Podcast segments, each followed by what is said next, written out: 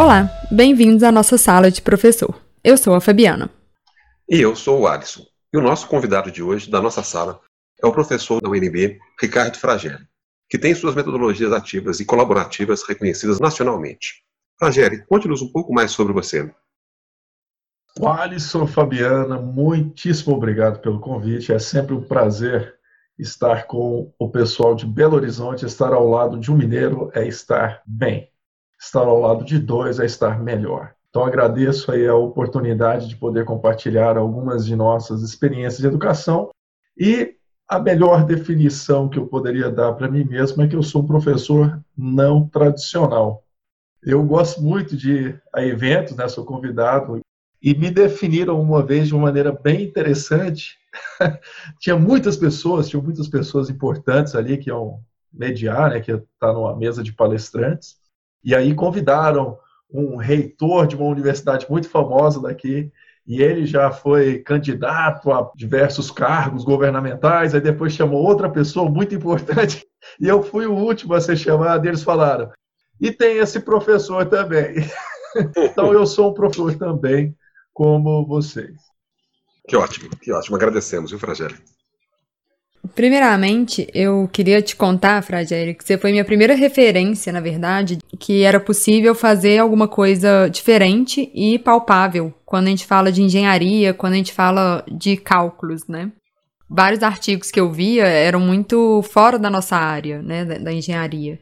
Então foi super interessante quando eu vi a sua palestra pela primeira vez. E aí eu quero te contar que eu já até apliquei seu método 300 de uma forma adaptada, eu, eu chamo de 300 adaptado, né? A minha aula, aos meus alunos, né? É, e foi muito interessante. Mas eu queria pedir que você explicasse como surgiu a ideia desse método, se foi o primeiro método ou qual foi o primeiro, né? E aí um desafio para você, eu queria que você explicasse em uma frase como que funciona essa metodologia. Certo. Então eu vou de trás para frente empatia. É assim que funciona. Se você quiser outra frase, outra, outra palavra, né? você pediu uma palavra, outra palavra pode ser humanidade. Então, na nossa história escolar, às vezes nós nos afastamos de nós mesmos e às vezes afastamos as outras pessoas. O 300 surgiu dessa ideia de olhar para a pessoa que está ao nosso lado e como nós podemos utilizar a colaboração para que os nossos estudantes e nós mesmos aprendamos melhor, de forma mais significativa, mais abrangente, mais robusta e mais é, duradoura, né? Então, o 300 ele não foi o primeiro a surgir, na verdade ele foi um dos últimos. Ele é novato aí na, na história das minhas metodologias.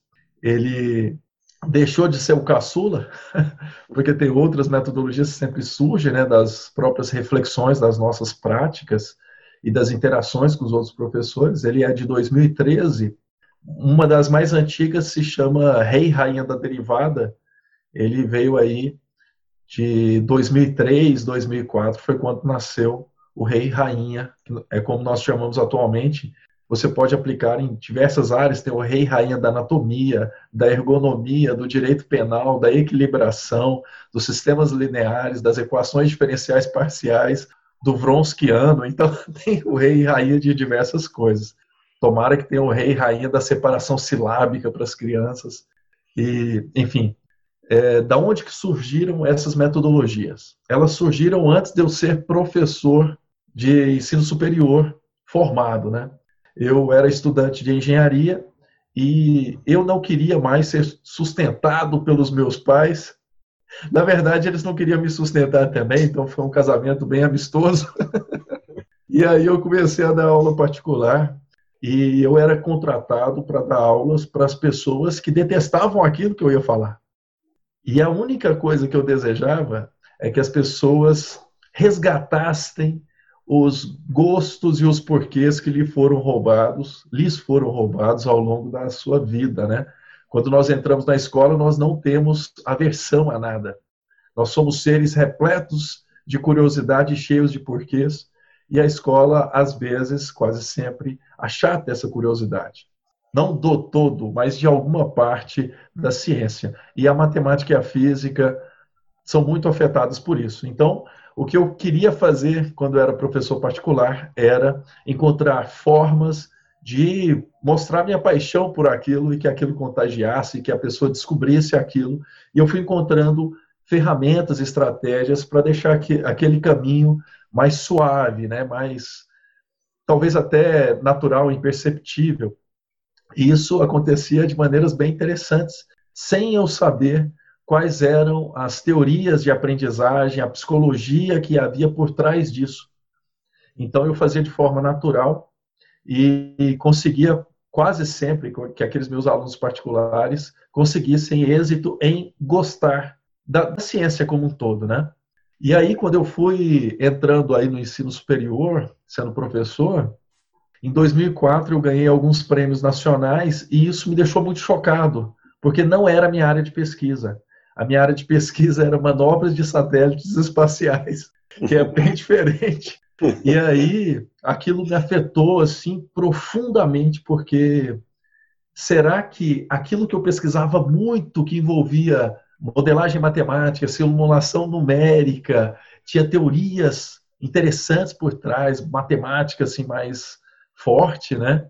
E somente três pessoas no país que iam ler meus artigos, que Aí eu pensei, se um morrer, eu tô lascado. e aí, na mesma época, Fabiano e o Alisson, é, teve essa oportunidade para eu falar para vários professores, e isso me cativou bastante para verificar, será que eu não poderia também pesquisar em outras áreas? Então eu comecei uma pesquisa mais forte na área de educação, e isso me deu subsídio para desenvolver mais aquelas teorias que eu tinha sobre educação, as metodologias, tecnologias que eu já desenvolvia, né? Eu trabalhava com simuladores interativos e isso foi muito profícuo para mim. Desde 2006 eu iniciei meu doutorado já utilizando psicologia e teorias de aprendizagem dentro da engenharia, inteligência artificial também dentro da educação. E o que aconteceu foi que eu fui sendo sugado ou contagiado para a área da educação e eu trabalho nessa área há quase que exclusivamente há uns 10 anos. E eu falei tudo, mas não falei nada, né? Então, não pode dar um microfone para um professor. Aqui somos três, então o ouvinte vai ficar maluco. Então, o que aconteceu foi que essas metodologias foram, foram criando corpo, né? E eu tenho um olhar muito empático sobre as coisas, muito sensível, assim. Eu acho que é uma característica que talvez eu tenha sofrido muito. Eu não lembro de nenhum sofrimento muito sério, não, mas realmente eu, eu tenho um olhar assim de sofrer, de chorar em propaganda de shampoo, entendeu? Falar, poxa, que coisa impressionante. Então, de sentir a dor daquela pessoa que é isolada sem nunca ter sido. Então, eu penso naquelas pessoas que foram abandonadas pela escola, pela universidade, pela pelo procedimento metodológico do sistema educacional e isso me contagia a ser voz dos calados. Então isso me anima bastante. E as minhas metodologias são para isso, para tornar a aprendizagem muito mais interessante, mais significativa para o estudante.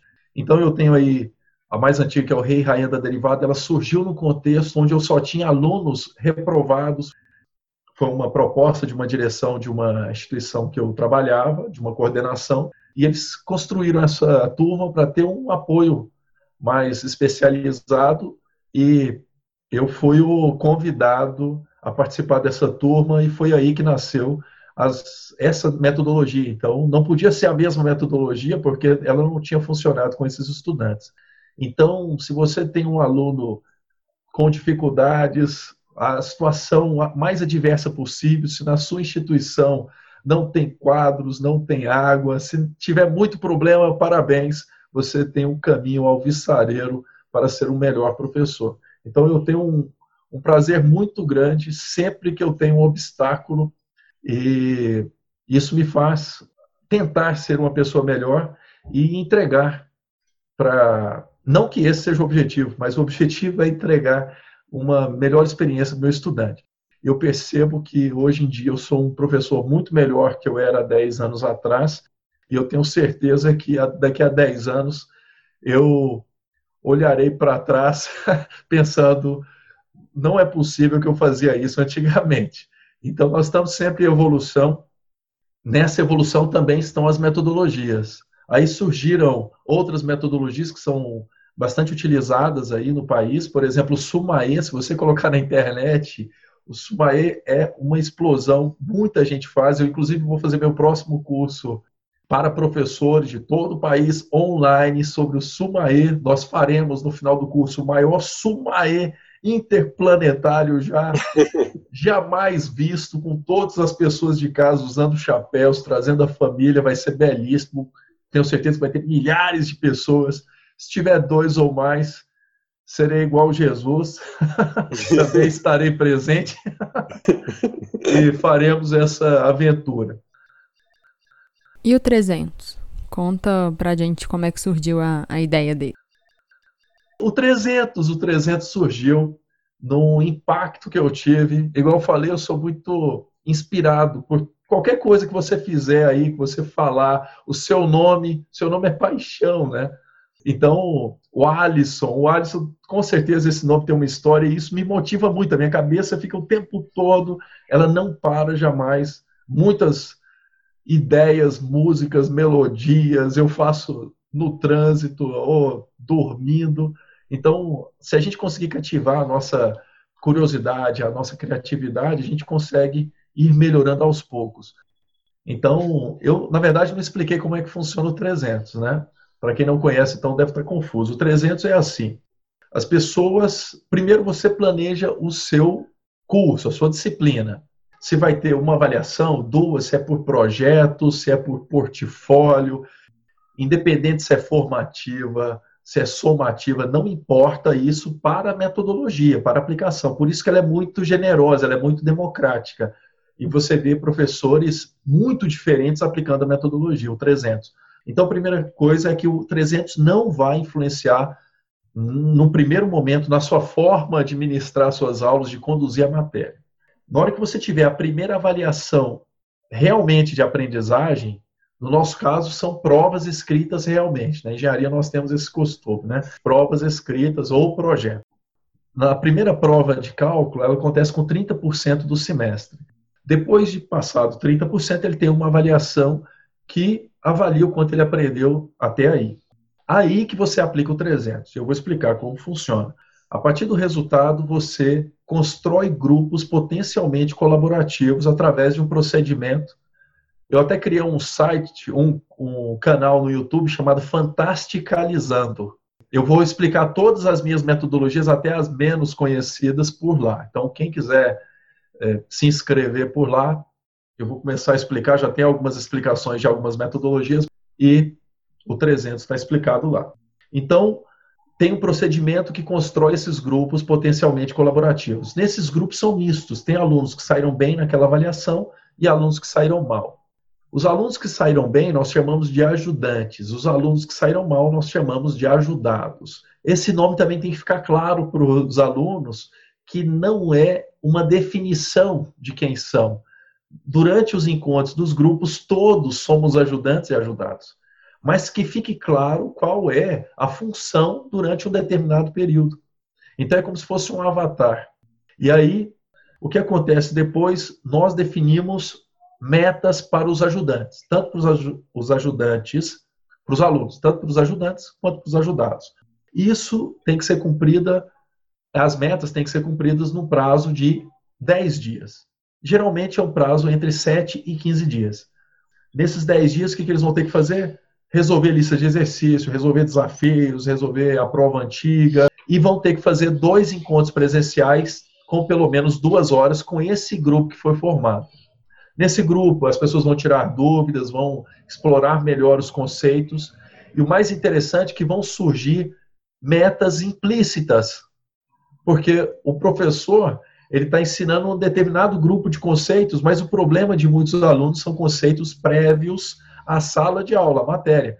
Esses, essas submetas, essas metas implícitas, vão surgir naturalmente pela observação dos ajudantes, geralmente. O ajudante vai falar: não, você está errando essa questão porque você está errando soma de frações. O que você não sabe aqui é somar frações. Dá uma olhada aqui, faz. Ah, você está você tá esquecendo as coisas porque você não sabe fazer um mapa conceitual. Dá uma olhada aqui nesse site como faz um mapa, a gente pode até compartilhar o mapa, que interessante. Surge esse compartilhamento de informações. Depois de 10 dias, acontece uma coisa interessante. Nós aplicamos uma prova, nós chamamos a prova do 300, no mesmo molde da prova anterior, só que, é claro, é uma nova prova, com novas questões, etc. Quem faz essa prova são só os alunos ajudados. Isso é muito importante que se faça, senão não vai funcionar. Só os alunos ajudados. Os ajudantes, eles são avaliados indiretamente. Agora ele vai ser avaliado pelo quanto que os alunos ajudados melhoraram e de acordo com o seu envolvimento nessa melhora. Algo que traz aí de vantagem as metodologias ativas é o tipo de avaliação que se faz. E um dos tipos de avaliação é a avaliação 360 graus. Os próprios alunos se avaliam com relação ao nível de ajuda que ofereceram ao grupo. Os ajudantes ofereceram ao grupo. E aí, essa, essa estratégia, nós demoramos dois anos e meio bolando, e tem disponível na internet, tem vários artigos de acesso gratuito.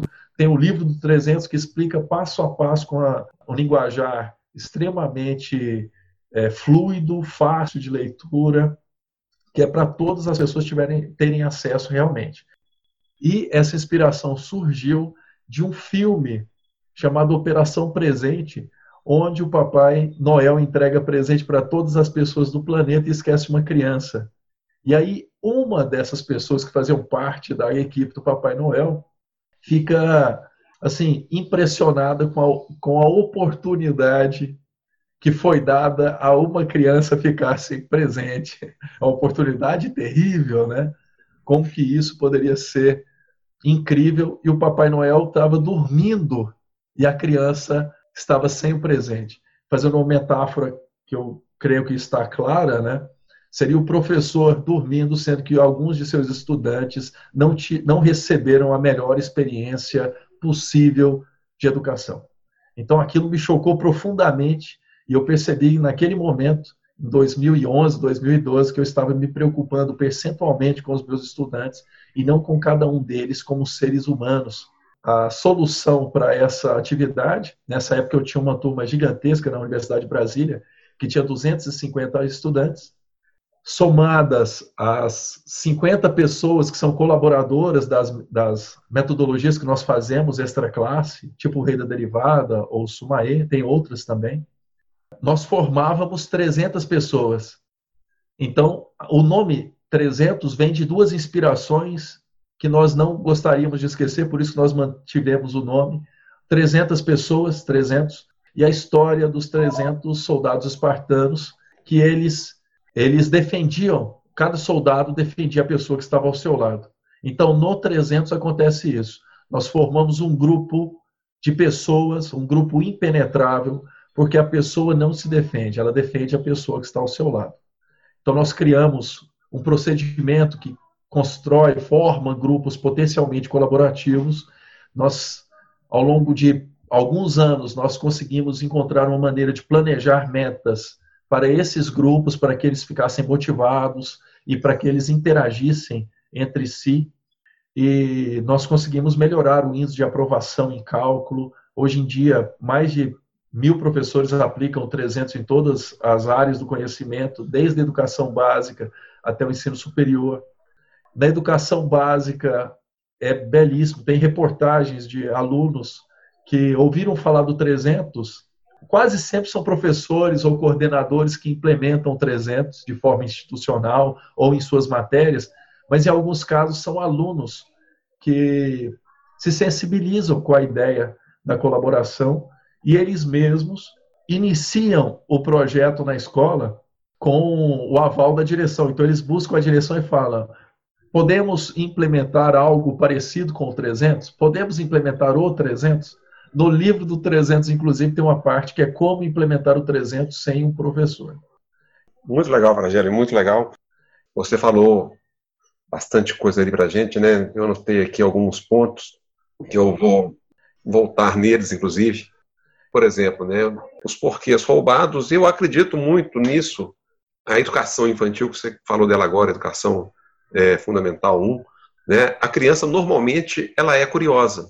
Né, e ao longo do tempo, acho que o nosso sistema de ensino vai, vai minando essa curiosidade e tolhendo isso cada vez mais. Né? E aí a gente tem que buscar alternativas de resgatar isso. Né? Você colocou aí teorias de aprendizagem. O 300, por exemplo, trabalha muito com a instrução por par, né? Sim, ela não é exatamente. Na verdade, a única ideia que ela tem semelhança com a instrução por pares é a colaboração, né? Mas a instrução por pares, per instruction, né? Ela tem uma, uma, um procedimento próprio dela, né?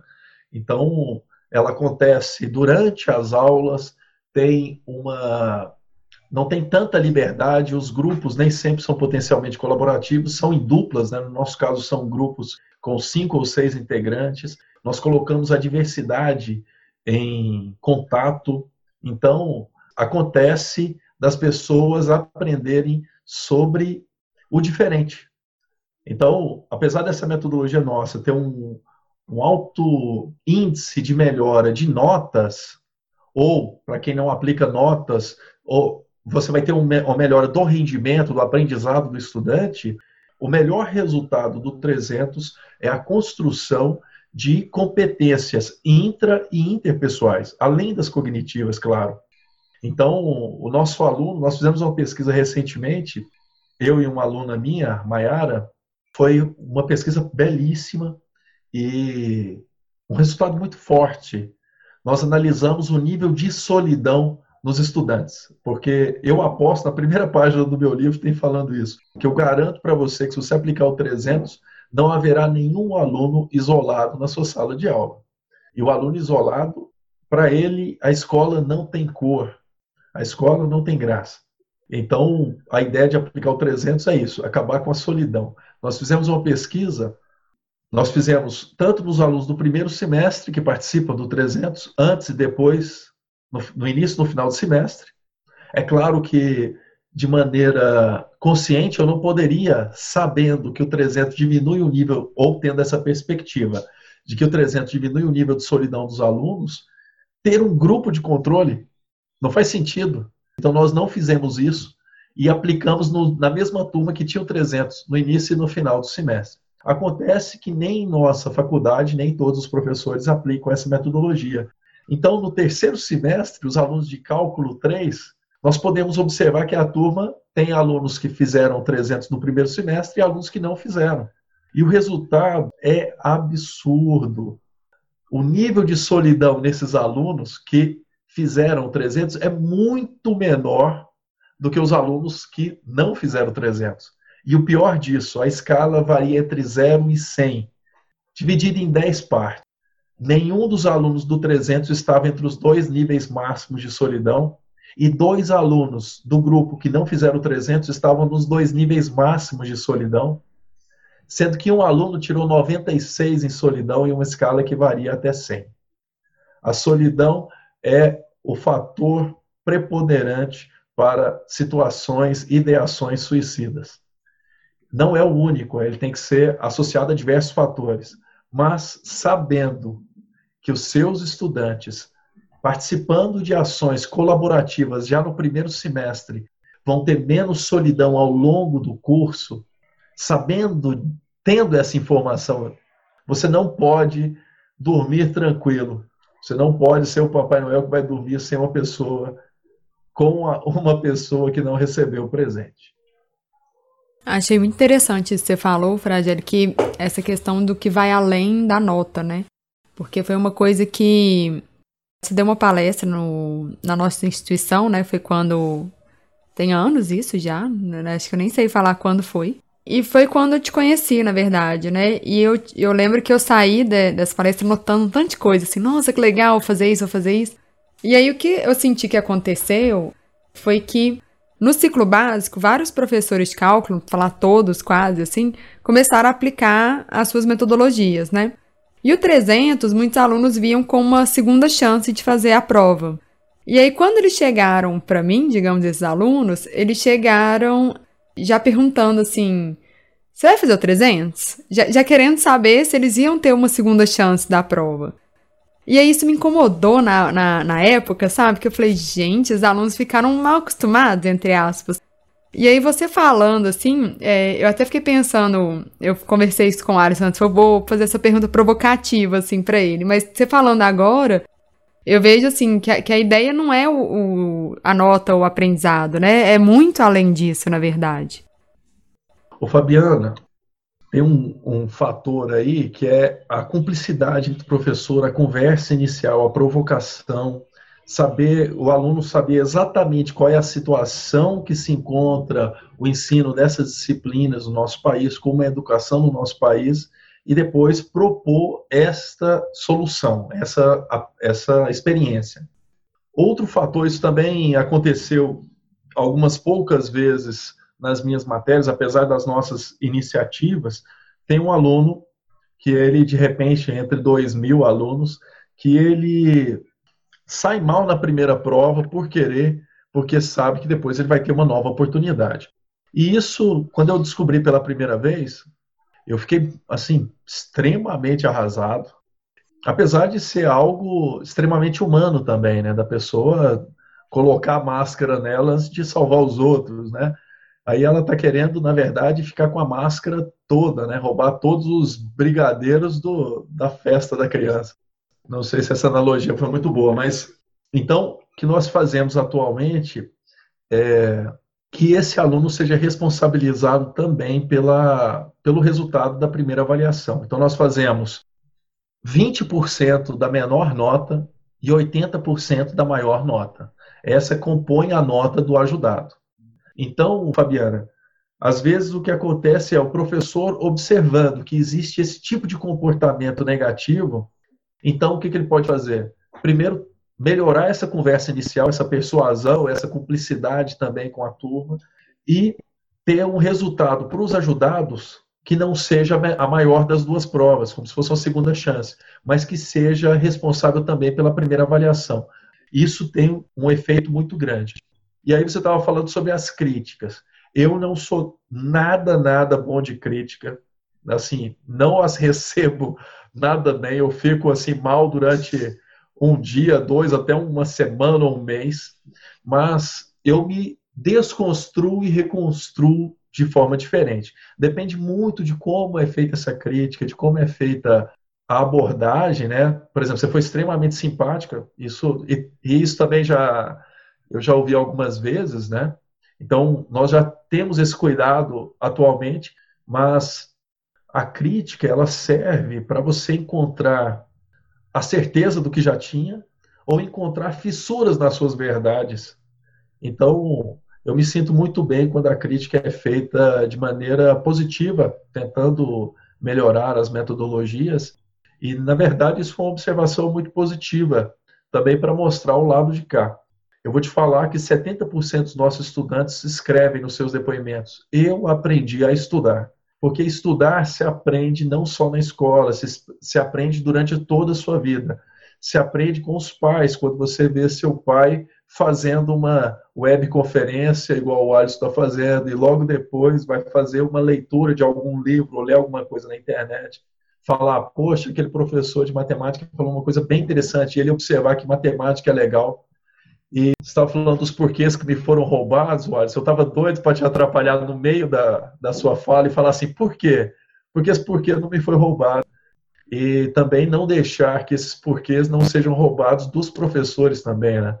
Muitos professores têm uma carga de trabalho tão grande para conseguir dar vida de viver da vida de professor que às vezes esquecem sua própria paixão, né? Nossa paixão, nossa música é inspirar as pessoas. Um professor que não transborda possui alunos vazios, como dizia minha mãe quando eu era criança. Rangeli, eu já ia puxar a nossa conversa um pouco para o lado do professor. É, você falou da solidão dos alunos. Eu sempre também acho que o professor é meio sozinho. Eu acho que ele também sofre um pouco da solidão, até pela natureza do trabalho. Né? Sumaê. Faz o suma aí, vai aproximar os professores. Desculpa te atrapalhar, como sempre. É exatamente isso que eu ia falar sobre a formação docente.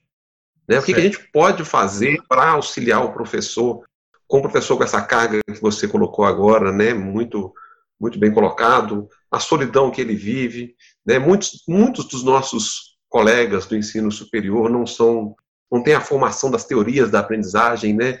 igual você seguiu esse caminho, eu e a Fabiana também estamos trilhando esse caminho das teorias de aprendizagem. O que você acha que a gente pode fazer para o nosso professor, para o nosso colega?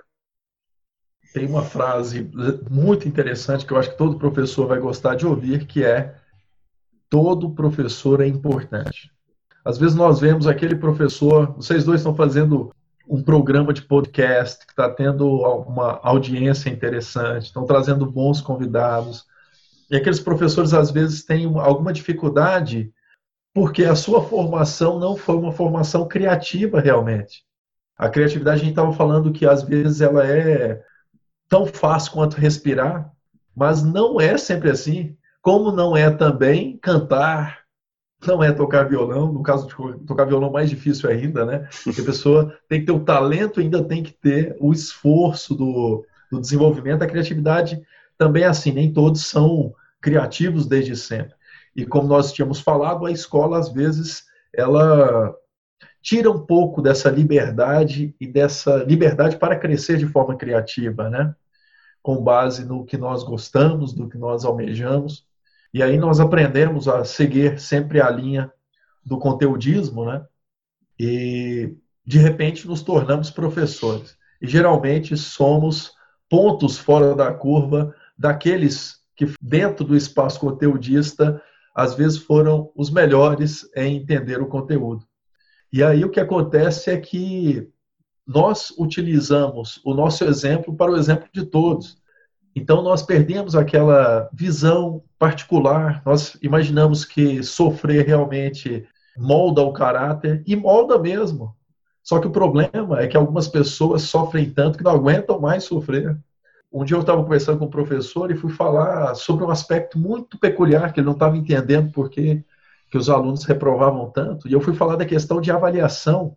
Só de aplicar uma prova pode ser que você esteja reprovando 25% da sua turma. E aí eu fui falar dessa pesquisa que nós fizemos e fui falar de uma aluna que tinha um pai que era alcoólatra e ele tinha uma relação de subserviência com essa com a família e quando chegava no momento da prova, essa aluna não podia ser ela mesma.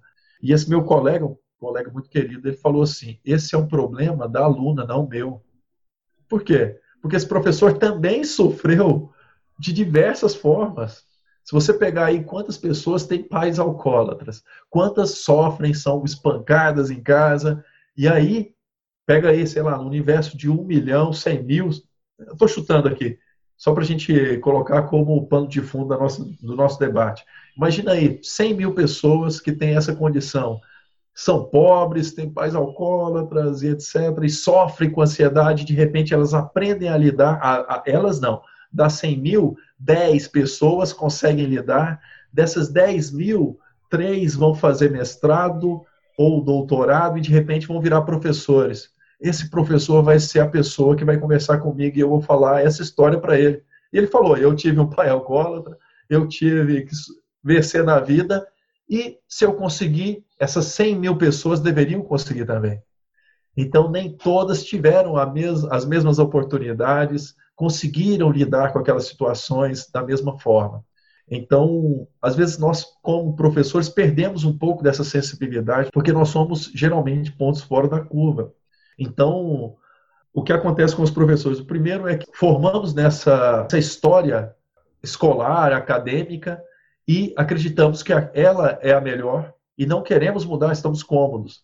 A segunda é que, da mesma forma que nós estamos agora roubando a criatividade das pessoas, nos foram roubados antes.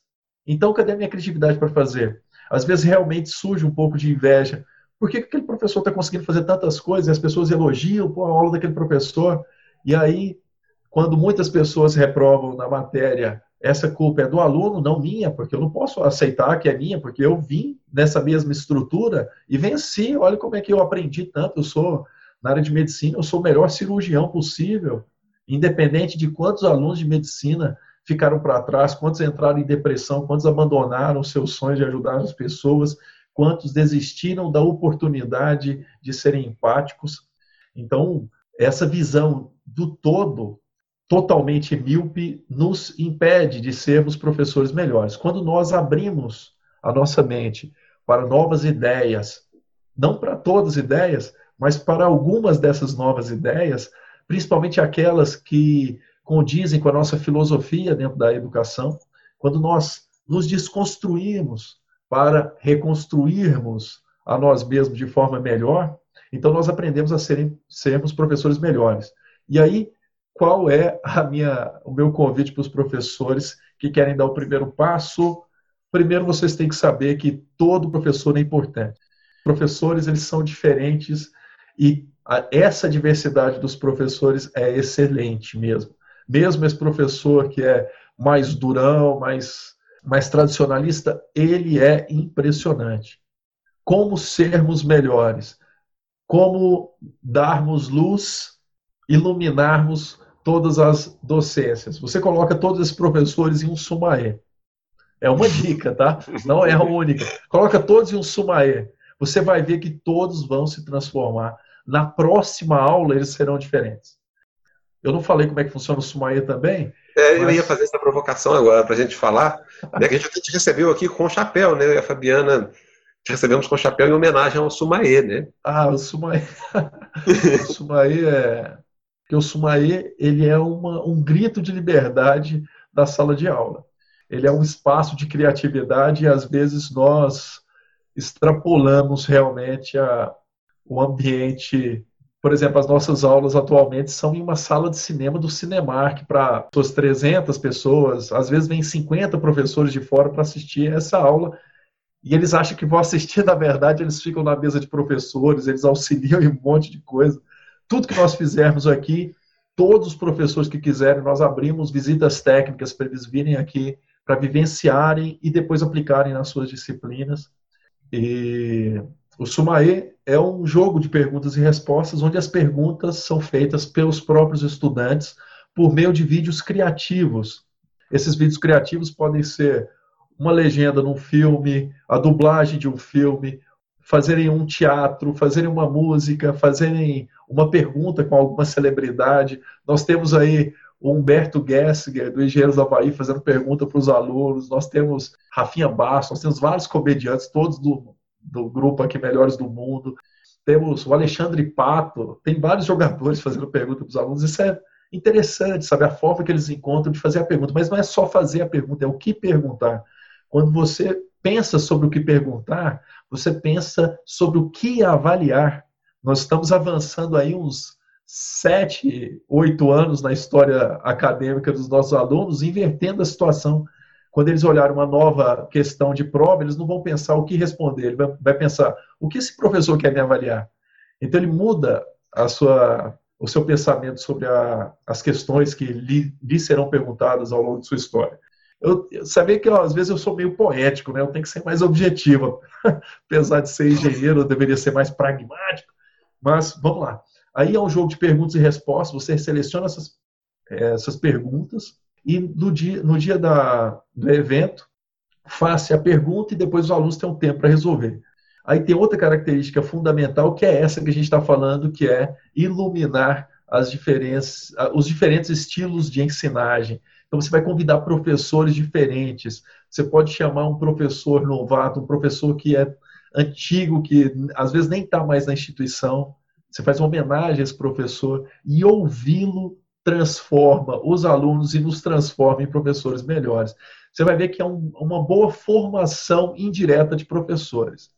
A outra característica fundamental que caracteriza o evento, só que não só caracteriza, ele aproxima as pessoas. Vocês já fizeram o Sumaê, você sabe que o chapéu muda, é uma festa realmente. Então, todos têm que ir com chapéus. Quando nós fazemos o Sumaê online, o Alisson, Fabiana, vocês não vão acreditar Aí o que nós fazemos? Nós criamos um grupo no WhatsApp com todos que vão fazer o Sumai online, e aí eu peço para que todos enviem fotos por ali. A outra oportunidade é fazer um Google Forms, né, um formulário do Google, e eles mandam por ali as fotos, porque nós temos que selecionar os melhores chapéus. E aí os chapéus são incríveis, incríveis. No nosso caso, ao vivo, fica mais fácil, né? ao vivo no presencial. Agora, com a pandemia, o professor que está nos ouvindo aqui não sabe o que fazer no confinamento, faça um sumaê, pelo menos um, faça um sumaê na sua aula. Você mostra aí todos os seus alunos tendo aula de chapéu, com chapéus, e você, professor, com chapéu. Você vai ver que sua aula vai ficar muito mais divertida. É um jogo de perguntas e respostas, não tem como ser melhor. E aí você convida outros professores para dar aula com você. O, o Alisson, faltou eu falar sobre as formações. A formação oficial, a formação continuada, ela é importantíssima. Então, a escola tem que fornecer, a faculdade, as instituições de ensino superior também tem que fornecer essas formações. Existem vários nomes importantes no nosso país. Sugiro que tem uma mescla entre as pessoas que vão falar de maneira mais conceitual sobre educação e, e professores que vão colocar de maneira mais prática, porque você ouvir sobre educação e não agregar na sua sala de aula, na sua prática docente, nem sempre é tão divertido assim. Eu queria perguntar agora que você já explicou do 300, você explicou do Sumaia também.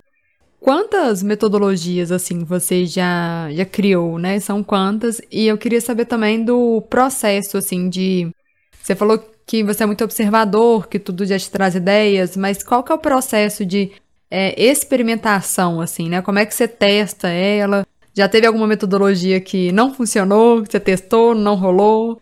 Como é que é? Eu ia falar que não, mas eu não sei se eu.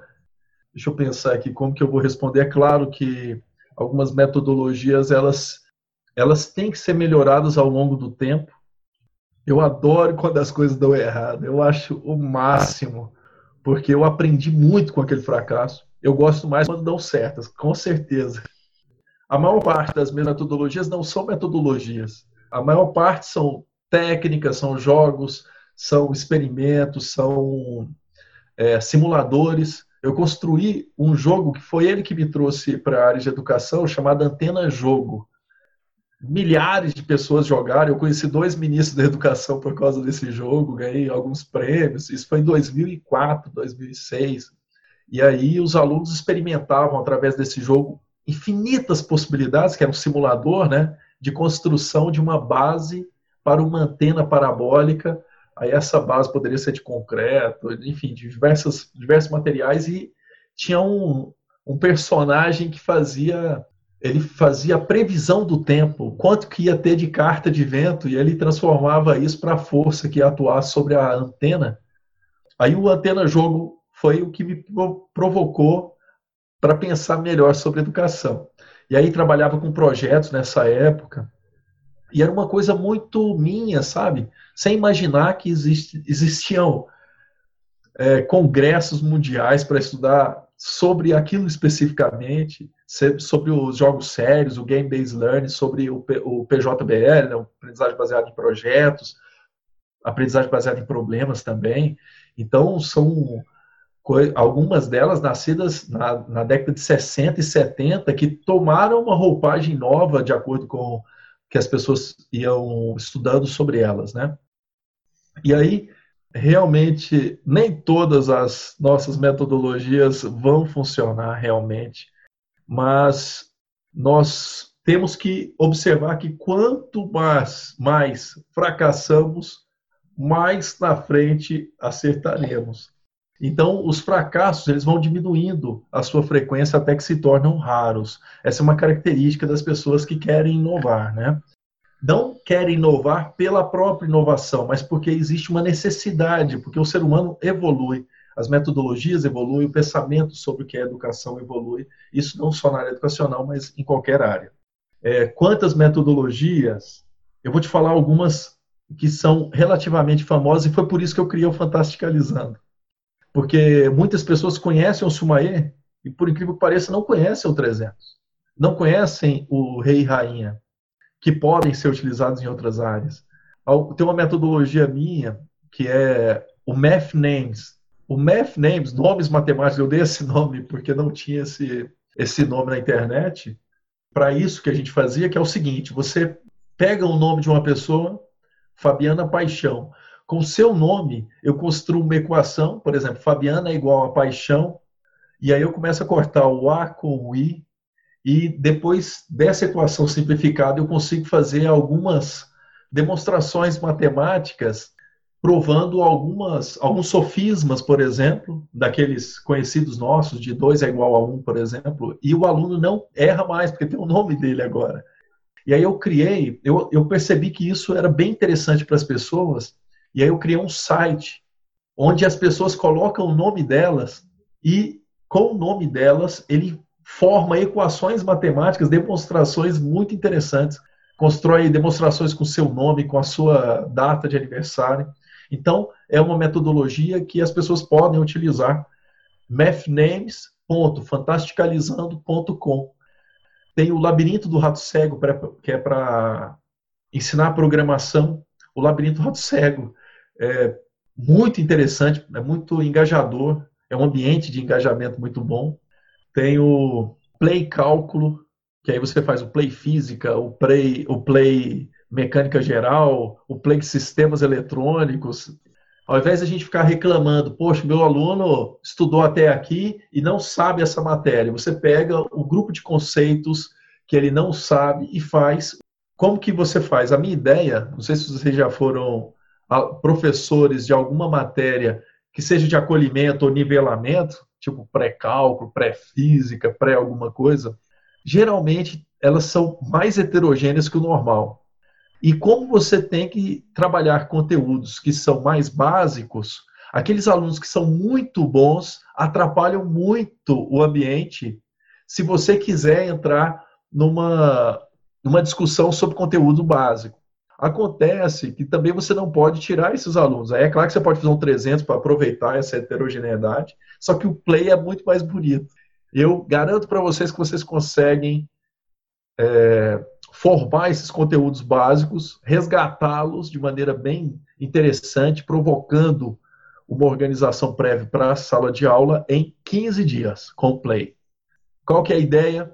Os alunos eles fazem uma prova diagnóstica de acordo com essa prova diagnóstica, os alunos depois vão ter encontros sobre cada um daqueles módulos daquela matéria que você criou.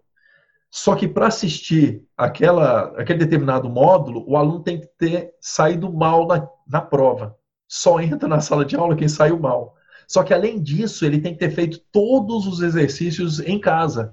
Então você faz uma inversão da sala de aula. Ele estuda em casa e naquele momento do encontro, que é de uma hora, uma hora e pouco, ele vai aprofundar ou exercitar melhor aquele conteúdo. E aí também tem um, uma forma de dar suporte para esses estudantes. E os alunos que saíram bem, eles podem ir ao encontro, mas não entram na sala de aula, mas eles recebem novos desafios.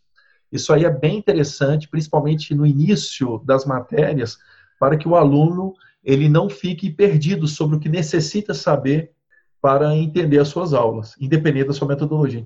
Então tem o Houdini, o Houdini, o Houdini é assim, muito bom, já fiz em todas as oficinas que eu faço do 300 para professores pelo país, eu faço pelo Houdini. Não exatamente o Houdini, mas o Houdini de verdade, ele é muito bonito. Tem duas coisas que você tem que saber sobre mim, que é você está vendo que eu gosto de coisas diferentes, né? gosto de coisas criativas. E a segunda é que eu sou aficionado por mágica. Eu, inclusive, tenho um diploma de mágico intermediário. Só que eu sou muito bom em mágica. Você tem, algum dia a gente vai fazer aqui algumas mágicas. E aí, Rodine, não sei se você sabe, claro que sabe, Rodine é um nome grande da mágica e ele mais ou menos popularizou, mais ou menos não, popularizou o escapismo. Ele se colocava numa condição com diversas correntes, diversos cadeados e se jogava no lago congelado e morreu, né? Inclusive, não foi por isso não, mas é, enfim. Aí eu tinha esse sonho, estava perguntando das metodologias que deram errado, essa aí poderia ter dado, mas pela minha experiência pregressa acabou que deu certo. E o Rodine é o seguinte: eu tinha um sonho um sonho visual só, não queria fazer isso mesmo não, tá? De amarrar meus alunos em correntes e colocar um cadeado e colocar, colocar cada um deles de cabeça para baixo num shopping. E para eles saírem, a senha do cadeado seria a resolução de um problema. É claro que isso é só o utópico ou o distópico, mas ele me orientou para o Houdini de verdade. Como é que a gente faz? A gente cria um ambiente de escape room, pode ser só uma na própria sala de aula, e aí eles recebem nos grupos um desafio. Para cada desafio que eles resolvem, eles recebem um novo desafio e ao final eles realmente abrem um cadeado. Pode ser, para quem não quiser investir muito, pode ser a senha do seu próprio celular. Ele vai descobrir a senha. A sensação de abrir, de abertura, é, é única. Ele abre aquela senha. No meu caso, eu compro um carrinho de picolés e aí eles vão saindo e ganhando picolés. Uma vez eu fui numa escola que os alunos estavam meio desanimados com matemática, me chamaram lá. Aí eu fiz um Houdini, só que eu comprei um cofre. um cofre digital e as crianças digitavam a senha e eu comprei moedas de chocolate. Vocês já assistiram Goonies, na hora que abre assim, qualquer filme de tesouro, né, de pirata, abre assim, tem aquela luz. E aí, quando as crianças abriram, elas pulavam, elas queriam estudar, e elas, elas ficavam motivadas, né? Eu não vou explicar todas, mas eu tenho que falar alguns nomes para vocês. A minha caçula é o Wait. Wait, já fiz duas formações sobre o Wait. É a minha metodologia mais complexa. Ela utiliza talk shows. Ela faz projetos na comunidade, projetos para instituição. Os encontros em sala de aula são por metodologias ativas.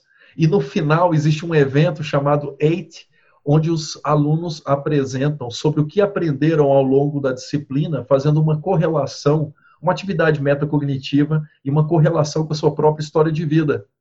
E eles apresentam como palestrantes realmente, profissionais, eles aprendem a palestrar, e a palestra dura no máximo oito minutos e tem um cronômetro virado para eles. Por isso que se chama Eight. Eu posso falar só de mais uma? Claro. Essa é a minha mais secreta de todas. Chama Black. Essa é a mais emocionante. Vai ser a minha próxima palestra. Ia ser lançada esse ano, mas vai ficar para o ano que vem. Tomara que vocês me convidem aí. É... Essas metodologias, você vê que elas nasceram do cuidado com o aluno. Como que você cuida de cada aspecto novo que você observa, cada coisa que você descobre, ou nas conversas com outros professores, problemas que você não tinha observado. Então, essa metodologia surgiu com os alunos que nem com o rei rainha do derivado, o play cálculo, o 300, o sumaê, eles conseguem passar na matéria. E aí eles reprovam uma vez, duas vezes, três vezes e são jubilados da Universidade de Brasília ou caem no esquecimento da universidade, vão para outros cursos, ninguém mais vai saber sobre eles. Aconteceu que um dia eu estava chegando no auditório, eu vi uma menina que ela estava chorando na frente do auditório. E eu perguntei o que, que foi. Ela falou: Eu não aguento mais entrar nessa sala de aula, porque essa não é minha turma. Entendeu? Essa menina tinha reprovado mais de três vezes naquela matéria. Ela não, ela não aguentava reviver aquele déjà vu. E aí eu criei uma metodologia chamada Black. É a mais carinhosa de todas são pessoas que já reprovaram várias vezes e eu descobri uma coisa única que é nem todo mundo cabe em um semestre.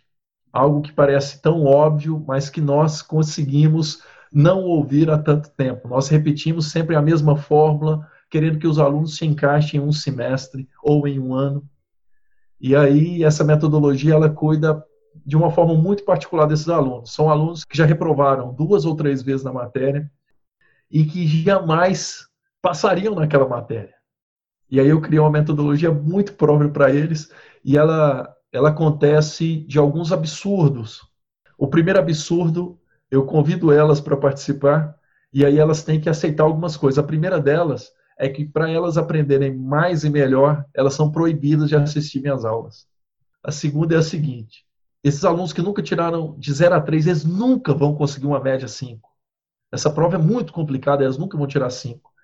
Então, para passar na minha matéria, eles só passam, e eles têm que aceitar isso, se tirarem 10 em todas as provas. A terceira condição, eles vão reprovar. Quer saber a quarta? Depois que eles passarem na minha matéria, eles vão voltar e serem monitores da minha matéria para ensinar o que aprenderam para outras pessoas. Das cinco pessoas que iniciaram esse projeto, quatro tirarão dez em todas as provas. Uma delas não conseguiu, mas ela se transformou. Ela olhava sempre para baixo, agora ela conversa, Alisson, olhando no seu olho.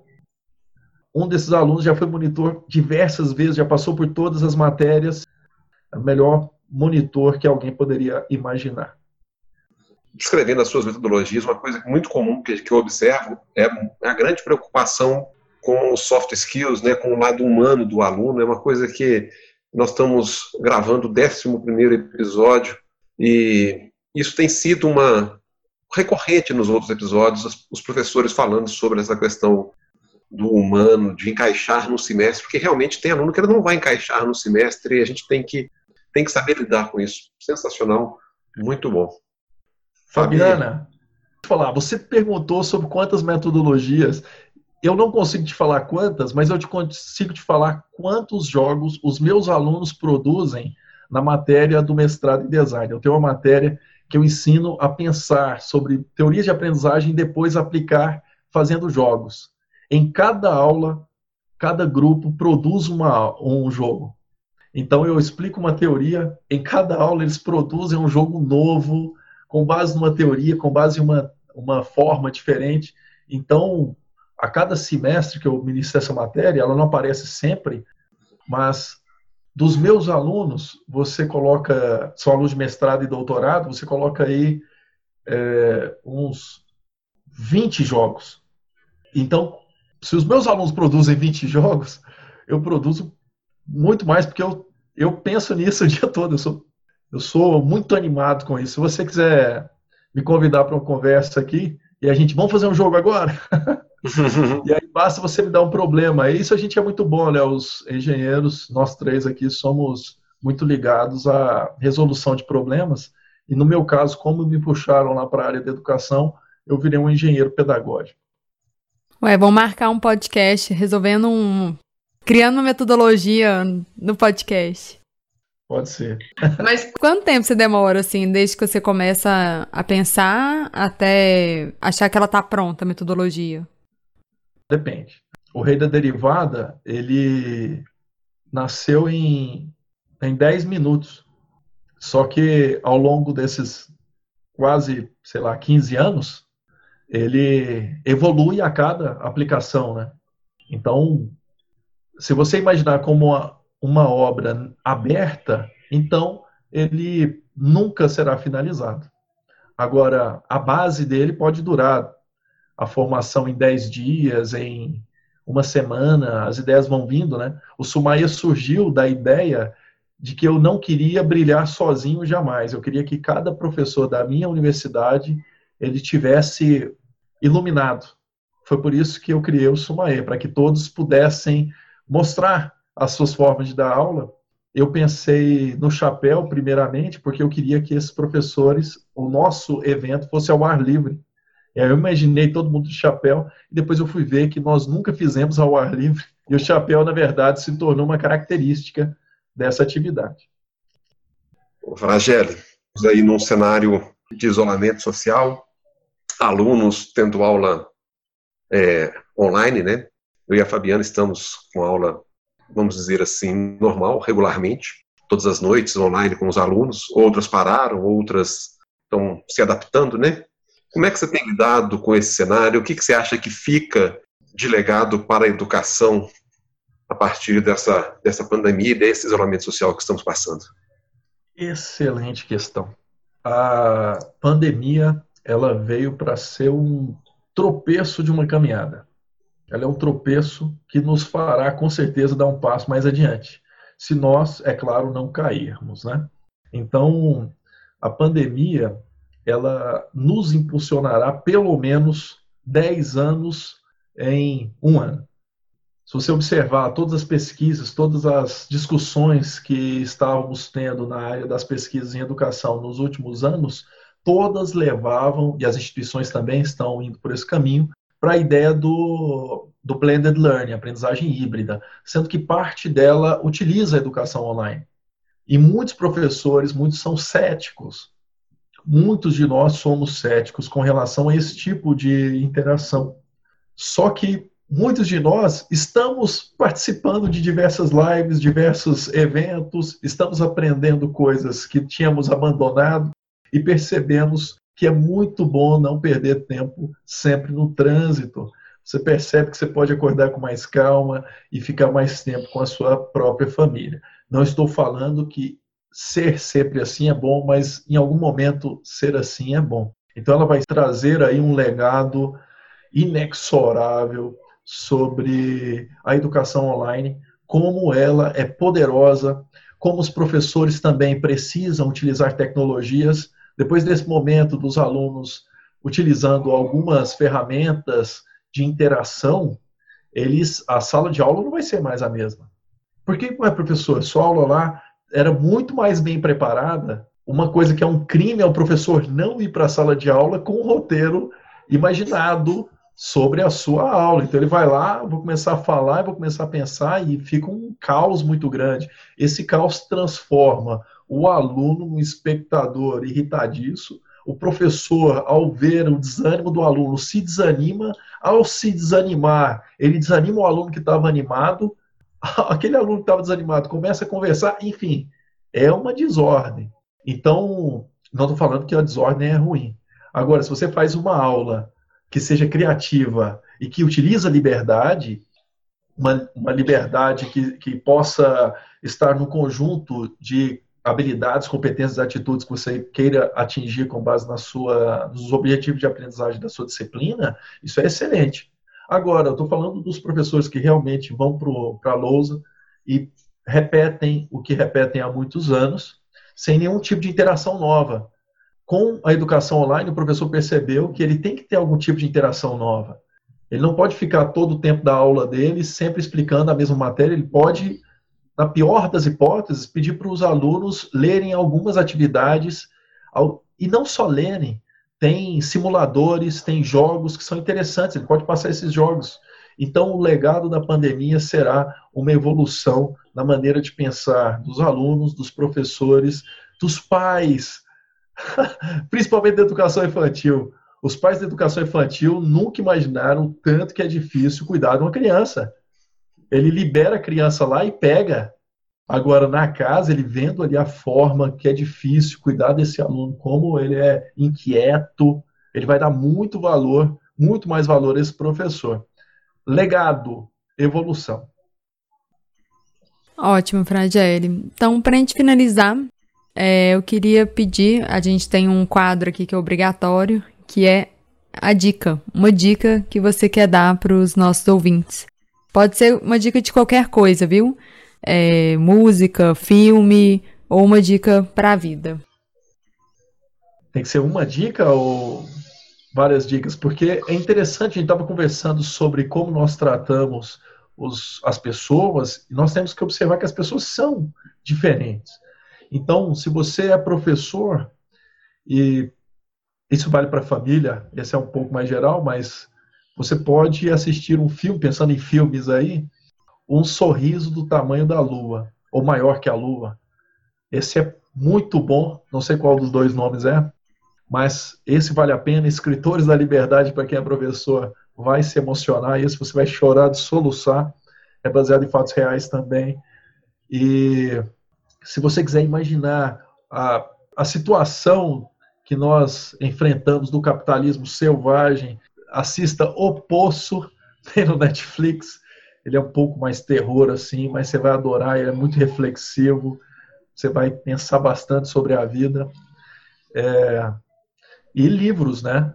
Se você quiser estudar alguém interessante, estude aí os filósofos, os grandes filósofos. Eu vou colocar dois em contradição. Um deles é extremamente amoroso, ele é extremamente interessante e indicado para a situação que estamos vivendo da pandemia, do cenário de confinamento, que é um filósofo contemporâneo de Cristo e ele trata sobre a ira, ele se chama Sêneca. O Sêneca, se você ler qualquer livro do Sêneca, você vai gostar, mas sobre a ira especificamente jamais entregue a espada a um irado. Então, estude o Sêneca, ele fala também sobre a brevidade da vida, como você deve viver de uma maneira mais agradável e como você chega no final da vida com passos firmes, sem medo do que viveu. Ele imagina como você constrói um bom passado. O passado é a única coisa que você realmente pode visitá-lo diversas vezes. Nenhuma guerra, nenhuma vicissitude humana seria capaz de roubar o seu passado. Então você pode visitá-lo quantas vezes quiser e viver novamente. E aí, para fazer o contraponto, alguém que não é nada amoroso, mas que provoca realmente um furacão aí da filosofia, Nietzsche. Leia aí os primeiros livros de Nietzsche, talvez a Gaia Ciência, e ele diz uma coisa muito interessante que vale muito a pena porque nós estamos vivendo, que é se quer me seguir, siga a si mesmo. Muito bom, Fragiane. Muito obrigada é, pelas dicas, pela presença. Foi uma oportunidade belíssima poder te entrevistar. É, com certeza fica muito aprendizado aí. É isso, Fragiane, obrigado. O Sala de Professor agradece imensamente esse bate-papo, um bate-papo extremamente agradável. Tenho certeza que os nossos ouvintes ficarão mais bem instruídos, instruídos não, mas bem informados, mais bem inspirados. preparados. Mais obrigado, Fabiana, ficaram mais inspirados nesses tempos. Eu agradeço, meus amigos, um abraço e sempre que convidarem, estarei aqui. E assim finalizamos mais um episódio do Sala de Professor. Nesse episódio, recebemos Ricardo Fragelli, referência em metodologias ativas e colaborativas. Se gostou, compartilhe e até o próximo episódio.